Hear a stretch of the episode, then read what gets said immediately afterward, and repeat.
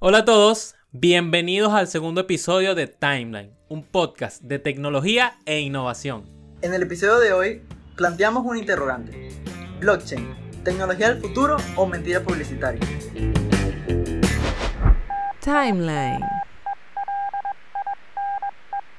Mira, Santiago, ¿sabes que en mi Instagram, arroba pzgdiego, pueden seguirme, publiqué una encuesta eh, eh, y de- con respecto al episodio pasado, eh, puse, tienes Xiaomi y bueno, tienes las dos opciones, ¿sí o no? Ajá. Y bueno, de las 20 personas que me contestaron, esos 20 buenos amigos que me contestaron, Tus 20 fieles amigos. sí, el 60% eh, dijo que sí tiene un Xiaomi. Entonces, confirma nuestra hipótesis que, que planteamos en el... Sí, a pequeña escala la, la confirma. Una, una pequeña confirmación, porque si te das cuenta, no es que Xiaomi sea la única marca que existe en el mercado, ¿no? Así que tener No. 60% de tus amigos leales es bastante. es, una, es una cantidad considerable. Eh, estoy seguro que no tengo las pruebas, pero tampoco tengo las dudas de que Xiaomi es la marca de la primera marca de Venezuela. Quizás quizás antes fue Samsung, pero ahora es Xiaomi, definitivamente. O sea, sus costos han Todas hecho las que- personas le- que antes tenían Samsung ya Xiaomi. se les dañó, se les dañó y dijeron, oye, mira, esto, esto es un Xiaomi. Es correcto. y bueno, pero, pero sí, eh, de verdad estoy, aparte de tu, tu encuesta en Instagram, de verdad estoy muy feliz porque tuvimos un buen recibimiento. De verdad yo no esperé que nuestro recibimiento Sí, gracias, gracias. fuera como fue. Muchas gracias a ustedes, a todos que están allí, que, bueno, nos vieron y se suscribieron. Ya tenemos 30 suscriptores. Creo que es una cantidad que yo no esperé tener tan rápido. Pero bueno, chévere. Si les gusta vernos en YouTube, pues pueden suscribirse. Y si prefieren oírnos nada más, también estamos en Spotify, en Apple Podcast y en En... Google Podcast. En todas pero las plata- Nadie usa Google Podcast, así que. Ey, ey, ey, ¿cómo que nadie usa Google Podcast? espérate, espérate. solamente Diego. Ya va, ya va. Yo no tengo iPhone, primero. Y segundo, en Venezuela no hay Spotify. Por lo cual, la gente de a pie, la gente del pueblo, tiene que utilizar Google Podcast. A ti, Bueno, pero Xiaomi. Hay 20 contigo. mil formas de piratear Spotify. No es bueno, ¡Ey! pero las hay. Aquí no, aquí no se promueve la piratería. No, no, no, no, no, no, no, no. Perdón, perdón, niños, no hagan eso. Sí, suscríbanse y escúchenos en sus plataformas favoritas de podcast. Bueno, basta de cháchara, como dirían por ahí. Eh, el tema que queremos a- hablar hoy, el que queremos conversar, eh, trata sobre una tecnología que durante los últimos tres años, tres años como un buen venezolano, eh, se popularizó. Eh, debido a- a- al, al Bitcoin, ¿sí? ¿Y cuál es esa tecnología? Bueno, es la tecnología que está detrás del Bitcoin, que se llama blockchain o cadena de bloques en español, ¿no? Para presentar este tema, para dar contexto, nosotros vamos a abordarlo, eh, o voy a abordarlo desde, desde el punto de qué problemas existe y cómo puede eh, esta tecnología solucionarlo, o cómo lo soluciona. Eh, Actualmente, si tú quieres realizar un vínculo entre dos personas o dos entidades, dos empresas, dos personas jurídicas, necesitas una tercera persona llamada banco o plataforma para que se cerciore de que este, los recursos que se van a intercambiar sean correctos y si en el caso eh, de que alguien quiera estafar, bueno, esa tercera persona, esa tercera entidad eh, se encargue de, de la disputa de tu caso y, y puedas tengas a alguien a quien reclamar. Obviamente, cada vez, pues, si, si- ponemos el ejemplo del- del banco, si, si tú haces una transacción, ellos se llevan su comisión. Eh, es, es Claro. el, es el funcionamiento actual. El blockchain, que para definirlo aquí encontré en el internet, dice, el blockchain es un registro único, consensuado y distribuido entre varios nodos de una red que permite realizar transacciones o acuerdos comerciales entre dos personas sin, sin necesidad de un intermediario. Este, en el caso de las criptomonedas, por ejemplo, podemos decir que el blockchain es ese libro contable enorme que contiene todas las transacciones hechas por, por los usuarios en, algún momento y, que es inmutable. Creo que eh, Santiago va a explicar un poco más de la tecnología. Eh, sí, eh, esta tecnología funciona con tres elementos principales, ¿sí? Que son la información, los datos, ya sea si voy a hacer una transferencia, entonces quién recibe el dinero y quién envía el dinero, o almacenamiento, porque esta tecnología también se puede utilizar para almacenamiento como por ejemplo el de Google Drive. La segunda es lo que llamamos hash. ¿Y qué es el hash? El hash es como un código de barras que tiene cada bloque de la cadena y que se crea a partir de la información que contiene este bloque. Exacto. Y número 3, el bloque contiene el hash del bloque anterior. De esta forma se completa la cadena y por eso se llama así, porque un bloque tiene uno y solo un lugar en toda la cadena, debido a que él tiene información del bloque anterior. Y el siguiente va a tener información de su bloque. Algo que destacar ahí es que ese hash, como tú mencionabas, eh, es único y se crea a través de un método criptográfico, de modo que los datos que hay dentro de ese bloque, dentro de la cadena de bloques, no pueden ser ni alterados ni, ni, modificados. Es más, si alguno de esos datos se llega a modificar, así sea un poquito, todo el hash se va a cambiar. Y como el hash se cambia, el bloque después de él va a decir, oye, ya va, ese hash no era el que yo tengo registrado como el tuyo. Como el bloque Entonces ese bloque se aísla de toda la cadena y fácilmente se puede detectar. se rompe la cadena. Sí, se rompe y por eso es, es más seguro porque se puede detectar si hay una vulnerabilidad, si hubo un error, si hubo algo. Te lo dice muy fácilmente porque se detecta muy rápido. Aparte de que como estamos hablando de que se distribuye esta información, una copia de esta información en varios nodos, varias personas, por decirlo así, varios servidores, se puede notar fácilmente que, por ejemplo, tú y yo tenemos una copia que coincide, pero aquella copia no coincide. Entonces decimos, oye, ya va, algo está pasando ahí y se puede bajar ese servidor sin que afecte el resto de la cadena. Sí, cuando, Por eso es importante. Cuando alguien trate de hackear o modificar algo, eh, el resto de las copias va a ver, eh, esto no esto no está en la cadena más larga, esto, esto no pertenece aquí. Sí. Exacto. Pero todas estas, ¿cómo se sella un bloque? ¿Cómo se crean más bloques para esta cadena? Y la respuesta es algo que tal vez todos hemos escuchado, pero en realidad no sabíamos para qué era. Y es minar, porque estoy seguro que todos hemos escuchado en los últimos tiempos la palabra o la frase minar Bitcoin. ¿sí? Todo el mundo estaba hablando de que la gente está minando Bitcoin, de que mi yo profesor voy a minar... de informática está minando Bitcoin. Yo voy a minar eh, desde mi computadora, desde mi canaimita. Sí, con, con, con, el, con el cualquier mini procesador. No, eso no es así. Minar Bitcoin, o bueno, no, minar Bitcoin no, minar en general, es el proceso en donde un bloque con información se sella y se añade a la cadena. Esto ocurre porque computadoras con gran procesamiento, con gran capacidad de procesamiento, resuelven un cálculo matemático y luego los nodos de parte de la cadena, los distintos servidores, por decirlo así, la, la comunidad, dice, ok, tu cálculo es correcto, este bloque se puede añadir a la cadena porque estuvo bien sellado, por decirlo así, se selló de forma correcta. Y en el caso de Bitcoin, por ejemplo, recibes una recompensa por sellar el bloque. Es por eso que las computadoras necesitan ser bastante fuertes. Sí. Debido a que eh, tienen que competir. Ese, ese proceso eh, es un algoritmo llamado Proof of Work o prueba de trabajo.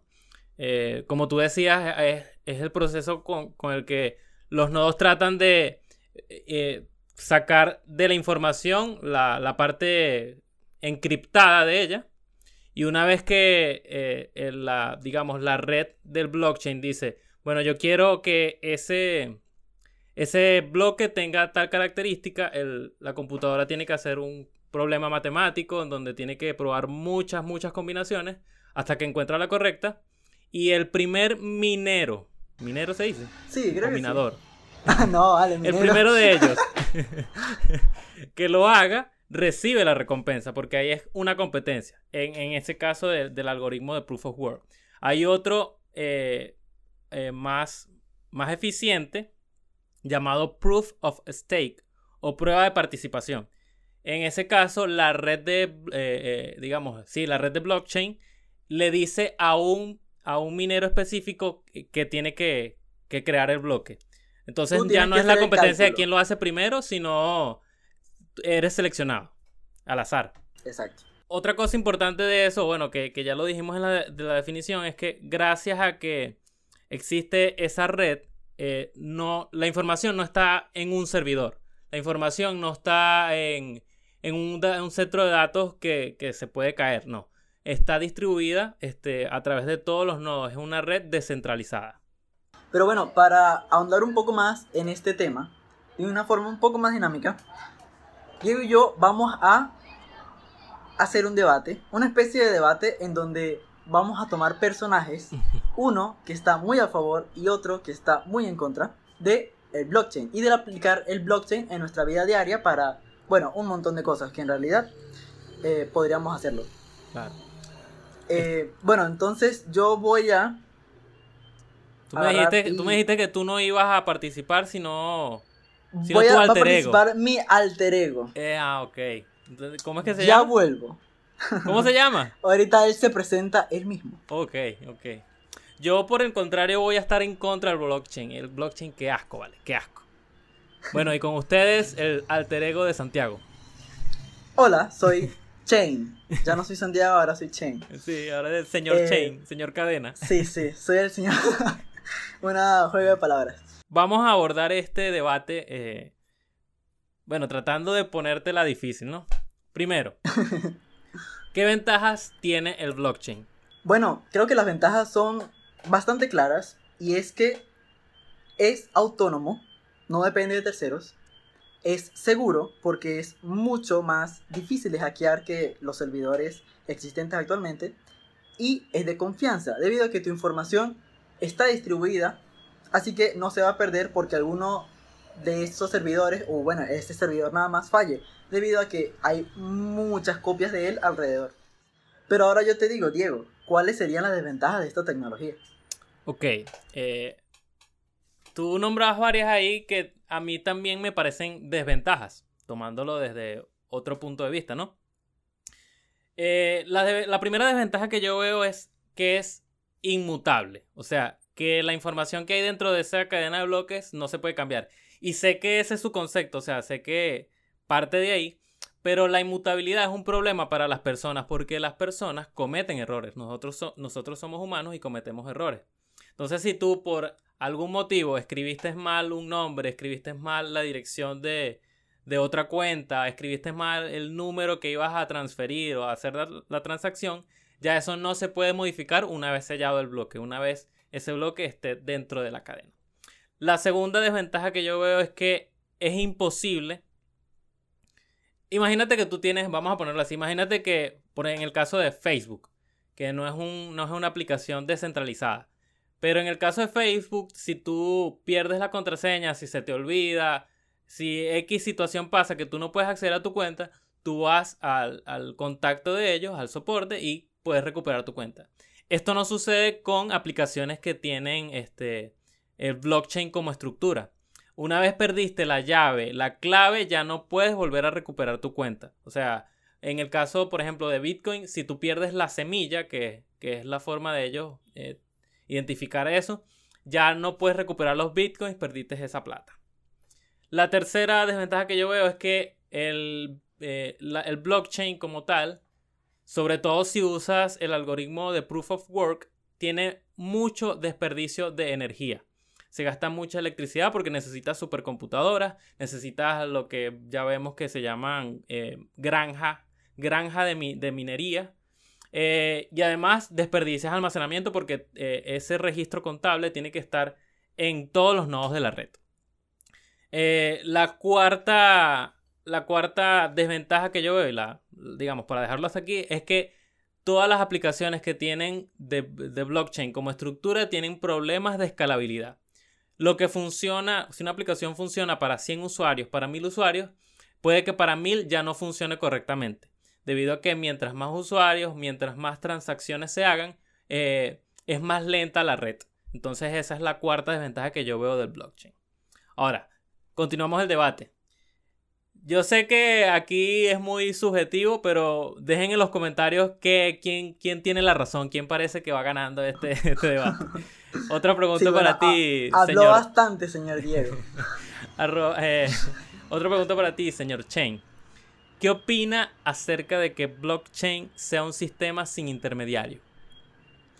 Bueno, eh, al no tener intermediarios, no se tiene que depender de la confianza. Porque actualmente, por ejemplo, cuando realizamos alguna compra en línea, vamos a poner Mercado Libre, hay que tener la confianza. Por eso existe la calificación del vendedor. Porque no todo el mundo es confiable, no todo el mundo te va a entregar la mercancía una vez pagues. O al tener un intermediario, ese intermediario va a cobrarte una comisión por hacer lo que sea que te vaya a hacer. Así que al no tener intermediarios y hacer un sistema en donde primero te verifican, ok, si tú quieres enviar este dinero acá, primero te verifican que tú tengas ese dinero. Y a la otra, y la otra persona no tiene que estar confiando en que, bueno, de verdad le van a hacer el pago antes de, o antes o después de realizarle la, la acción o lo que sea que estamos hablando. De verdad no le vería mucha desventaja, pero vamos a preguntarle a usted, ¿por qué cree que no tener intermediario es una desventaja? Mira, es una clara desventaja porque tú dejas de confiar en una tercera persona, te lo compro, pero empiezas a confiar en la tecnología, en el blockchain como tal. Y si lo llevamos a, a, ese tema, tú estás confiando ahora en el software. Y el software es hecho por humanos y como tal tiene errores. Entonces, puede ser que ya no tengas el costo de comisión, pero ahora tienes el costo de que si en algún caso este, este software llega a fallar, eh, puedes perder más de lo que perderías con, un intermediario. Además de eso, tendrías que, soportar, las aplicaciones se tendrían que soportar en actualizaciones constantemente y es algo que en la estructura de blockchain es muy muy difícil porque tiene que haber consenso entre todos los usuarios. Ahora, vamos a pasar al siguiente tema. Eh, y mi pregunta es, eh, ¿cuáles son las aplicaciones fuera de las criptomonedas para el blockchain? Bueno, fuera de las criptomonedas, también hay una infinidad de otras aplicaciones, como por ejemplo, como ya lo había dicho, almacenamiento en la nube. Actualmente, si tú quieres almacenar algo, es en un servidor central. Si tú almacenas en la nube, en blockchain, tu información, aparte de estar más segura, eh, de ataques de hackeos, también de fallos técnicos, que se vaya a caer el servidor o se vaya a estropear. O por ejemplo, la prueba de procedencia. Muchas veces los productos están ensamblados, o sea, tienen partes de distintos países y al ser una cadena tan larga, es muy difícil restar su procedencia. En blockchain, como esta información no se puede alterar, tú puedes saber exactamente por qué manos pasó antes de llegar a la tuya, ¿sí? O por ejemplo, en el caso de las votaciones, eh, las votaciones de los gobiernos, este sistema, gracias a algo llamado contratos inteligentes, que bueno, no son nada más que un, es un software que se auto ejecuta cuando cumple ciertos, eh, cierta serie de, una serie de pasos o de características que antes debieran haber, de parámetros. Entonces, por ejemplo, eh, en el caso de las votaciones, una persona desde su misma casa podría crearse una cuenta, que en este caso supongo que podría funcionar mediante tu número de cédula, debido a que es único, votar desde tu casa y tu voto va a estar completamente seguro y nadie lo va a poder borrar. De esta forma se evitaría completamente el fraude, ya que no cambiaría, nadie podría borrar esa información. Pero quiero saber también, y bueno, hay muchas otras aplicaciones. Una que me gusta mucho, por ejemplo, siguiendo el ejemplo de lo del Mercado Libre, es, eh, gracias a estos contratos, inteligentes, se puede también funcionar con el Internet de las Cosas. Entonces, por ejemplo, a un GPS, ¿sí? Se le puede poner... Eh, un paquete. un GPS a un paquete, de forma de que cuando el paquete llegue a su destino, el mismo banco o la misma billetera virtual del comprador haga el pago al vendedor. Así el vendedor no tiene que estar pensando en la confianza de que el vendedor de verdad le haga, le haga llegar el dinero. O que, del lado contrario, el comprador le pague y el vendedor nunca mande el paquete que, eh, bueno, está vendiendo. Eh, pero bueno, dígame usted ahora, ¿qué desventajas tendría esta tecnología comparada con las aplicaciones tradicionales, con la tecnología que existe actualmente? Yo, yo vi, bueno, te voy a seguir un poco la corriente y después digo, digo la opinión. Yo vi una, una aplicación descentralizada que utiliza blockchain como estructura llamada CryptoKitties. Esta CryptoKitties tú crías, eh, compras y vendes gatitos y juegas con ellos, ¿no? Pero lo haces gatitos con... virtuales. Gatitos virtuales, obviamente. Esto no es... Esto es una, una aplicación que se hizo y, y, fue tan curioso que fue, hubo un momento que tuvo tanta fama que eh, hizo que se hiciera más lenta las transacciones de, Ethereum. Este... Pero bueno, ya, ya, ya yo me estoy poniendo a favor, no, yo estoy en contra. Ok, las aplicaciones de blockchain pueden superar a las tradicionales. Eso es imposible. Ahorita mismo es imposible. Primero porque las aplicaciones con blockchain son más lentas, más lentas que las tradicionales. O sea, si vas a hacer una aplicación, como ya lo expliqué, a medida que tengas más usuarios, es mucho más lenta la aplicación. Otra cosa es que son más caras. Eh, gasto de energía, ya lo hablamos. Eh, otra cosa es que tienen menos capacidad. No, no. No, no, puede compararse lo que puede hacer una aplicación tradicional con lo que hace una de blockchain. Y lo último, que se supone la mayor desventaja, y es lo que están tratando de mejorar ahorita, es que tienen una pésima experiencia de usuario. O sea, esas son las cuatro eh, desventajas que, no, le, no le añaden o, o sí le quitan al blockchain como, como tecnología.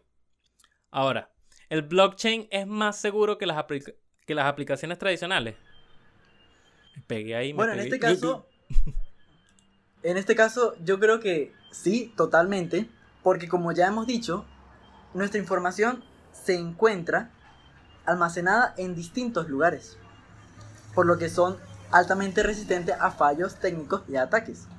Además, como cada nodo es capaz de almacenar una copia de la base de datos, y como ya habíamos notado, como ya habíamos dicho, al tiempo de que se note alguna peculiaridad, algo, que está mal, no hay un simple, un punto eh, único de fallo, debido a que simplemente se puede apagar ese servidor, se puede apagar ese nodo y la información de los otros nodos sigue completamente segura, completamente sin tocar, sin para nada se va a modificar. Es más, para que una información de verdad pueda ser modificada, 51% de todos los nodos existentes en la red deben cambiar esta única información. Ese es el ataque, de acuerdo con ese cambio. Ese ataque se llama el ataque del 51%. Eh, pero, bueno, yo creo que esto es un punto muy, muy importante y que no tienen las aplicaciones tradicionales. Pero ahora dígame usted por qué no es más seguro lo mío que lo suyo, o qué cree. Te compro lo de que sea más seguro a nivel de estructura. Es prácticamente imposible hackear la red de blockchain, pero tú puedes hackear a los usuarios. O sea, ese, ese es una vulnerabilidad de todas las aplicaciones, no solo, no solo las tradicionales. Si tú, bueno, si el hacker que vaya a hacer eso logra tener un método de tomar las credenciales de los usuarios, de tomar la llave, de obtener la semilla, puede acceder a la cuenta de cualquier persona. Este, se utilizan métodos de hacking tradicionales como el phishing o, cualquier otro que, que permita vulnerar, vulnerar al, usuario y no a, la estructura. Más seguro, entre comillas, lo, pongo en duda. Ahora, la, la pregunta final es, ¿el blockchain es moda o es un desarrollo importante dentro de la tecnología? Yo creo que es totalmente un desarrollo importante. El hecho de que hoy en día muchas eh, personas, bueno, se ha visto bastante, que incluso grandes compañías como Facebook están vendiendo nuestra información a terceros. O que se han realizado varios ataques cibernéticos. Siempre escuchamos de hackeos que existen. Así que creo que las aplicaciones que se le puede dar a esta tecnología en nuestra vida diaria son muy buenas y que la gente, o bueno, el mundo en general, no va a dejar pasar esta tecnología por debajo de la mesa. Y con el constante crecimiento ahorita del Internet de las cosas, que en realidad, tal vez no aquí en Venezuela, pero alrededor del mundo, cada vez más cosas están conectadas a Internet, cosas que no sean computadoras o teléfonos celulares. Y esta tecnología del blockchain pueda juntarse junto al Internet de las cosas, juntarse con el Internet de las cosas y de verdad hacer mucha, o sea, ser muy beneficiosa para general, en general para toda la población con, lo de, con, los contratos inteligentes. De verdad los contratos inteligentes eh, creo que es algo muy interesante. Los invitaría a que investigaran más porque de verdad hay muchísimas aplicaciones. Eh, pero bueno, creo que sí es la tecnología del futuro o bueno, se va a implementar mucho en el futuro. Ahora, ¿usted qué opina?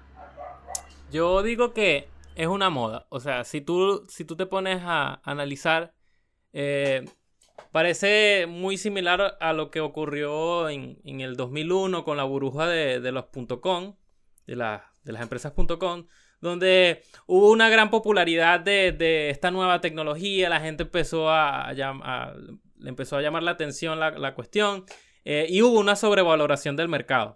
Justamente como pasó con Bitcoin a finales de, diciembre en, el 2017, cuando llegó a 20 mil y de, la noche a la mañana el, precio bajó a 5 mil. Entonces, e, esas cosas son las que, van pasando, ¿no? Que, que, yo digo, esto no es que sea algo importante, sea un hito importante, porque se demostró con las aplicaciones que hay actualmente que no, no superan aún a las aplicaciones tradicionales.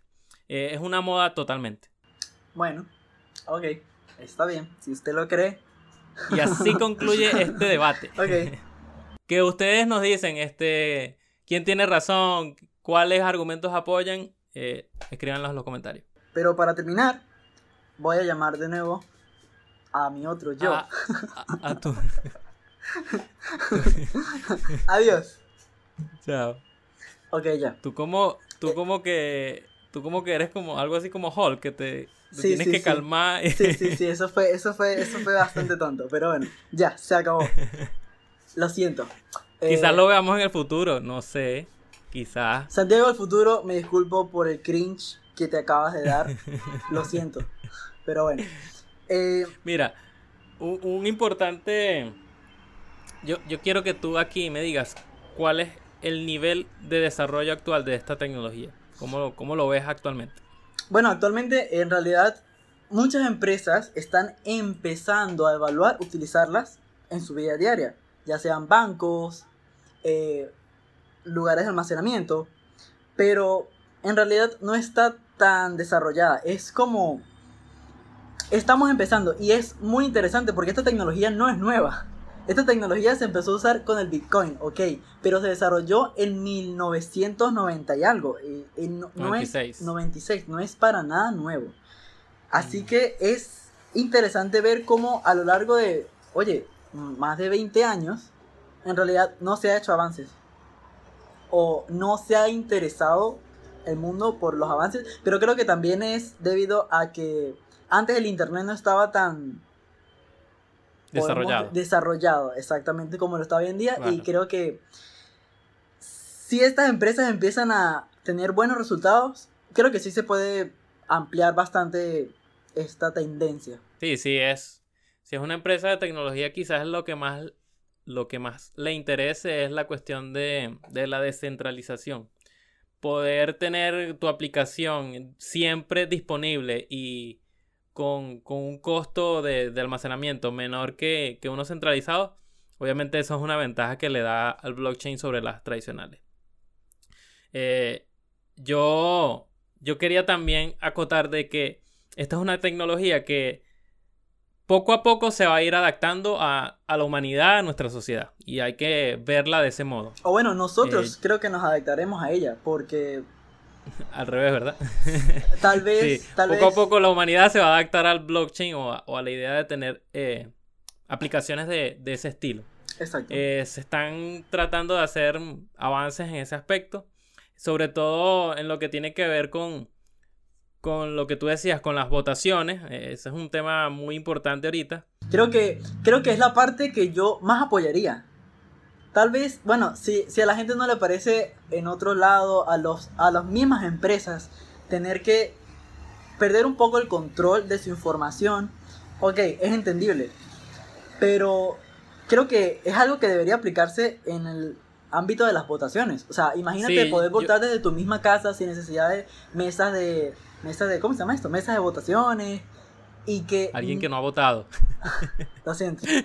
y que no haya fraude y que no se pueda, o sea, no directamente el fraude va a ser muy difícil de ocasionar porque no Sí. se puede modificar lo que hay ahí y no se puede Sí. votar dos veces, no se puede, no. Por eso, por eso es importante eh, que esa tecnología se siga desarrollando, porque aún, aún hay formas de, de no hackear la red, pero como decía, eh, puedes hackear eh, a los usuarios, puedes hacerte pasar por una persona, puedes tener más electores de repente en tu, en tu, más votantes, más personas que puedan votar, y, y eso daña actualmente el esquema que tenemos como blockchain. Blockchain puede ser una alternativa para el gobierno, este, para la parte de la fiscalización de las empresas, eh, para las empresas como tal llevar la contaduría.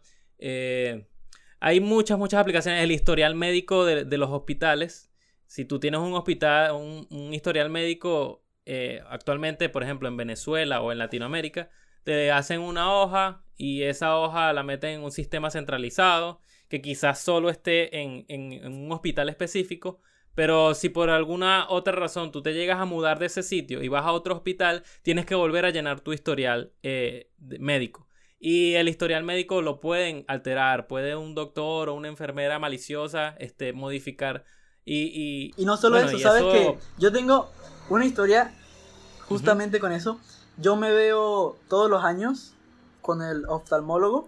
En todos los años como un buen venezolano. todos Todos, los los años, años, ¿verdad? en el oftalmólogo en San Cristóbal. Cuando me vine para acá, para Caracas, bueno, era difícil, es difícil, ¿sabes? Ir hasta San Cristóbal solamente para una consulta de los ojos. Así que un día eh, fuimos y pedimos el historial médico para yo poder tenerlo fácilmente y llevarlo al otro lado. Y fue muy engorroso porque al parecer la doctora no quería fácilmente darlo, ¿sabes? Sí, Como que también no solamente el hecho de que lo puedan alterar, sino de que es algo que es de ellos y tal vez se sientan recelosos como que, oye, ya va, este es mi trabajo, yo lo llevo hecho literalmente desde que era un bebé, sí. no te lo voy a dar así como que, ¿sabes? Esto es de aquí. y esa es la mío. cuestión. Esa es la cuestión que con, con un historial médico basado en blockchain tú puedes sellar tu información y mostrar la información que tú quieras a las personas que tú escojas. Entonces esa es una gran ventaja de esa tecnología y que espero que se aplique este, pronto y, y- y que estén los gobiernos como, como parte principal. Pues. Y bueno, eh, creo que eso es todo, Diego. Eh, ¿Sí? Una conversación bastante amena. Eh, creo que... Instructivo, informativa. Sí, yo me Creo informé este- muchísimo, te lo juro. O sea, yo de- tampoco conocía tanto de, de esta tecnología. En realidad ni siquiera la conocía mucho, simplemente el nombre y algo, pero de verdad que fue muy informativo. Sí, la idea de esto es traer a la mesa de conversación temas tecnológicos que quizás nos parecen complejos, pero que si lo sabemos, que si indagamos, este, pueden ayudarnos a tener una mejor perspectiva de este mundo. Eh, gracias por escucharnos, si nos están escuchando, gracias por vernos si están en YouTube.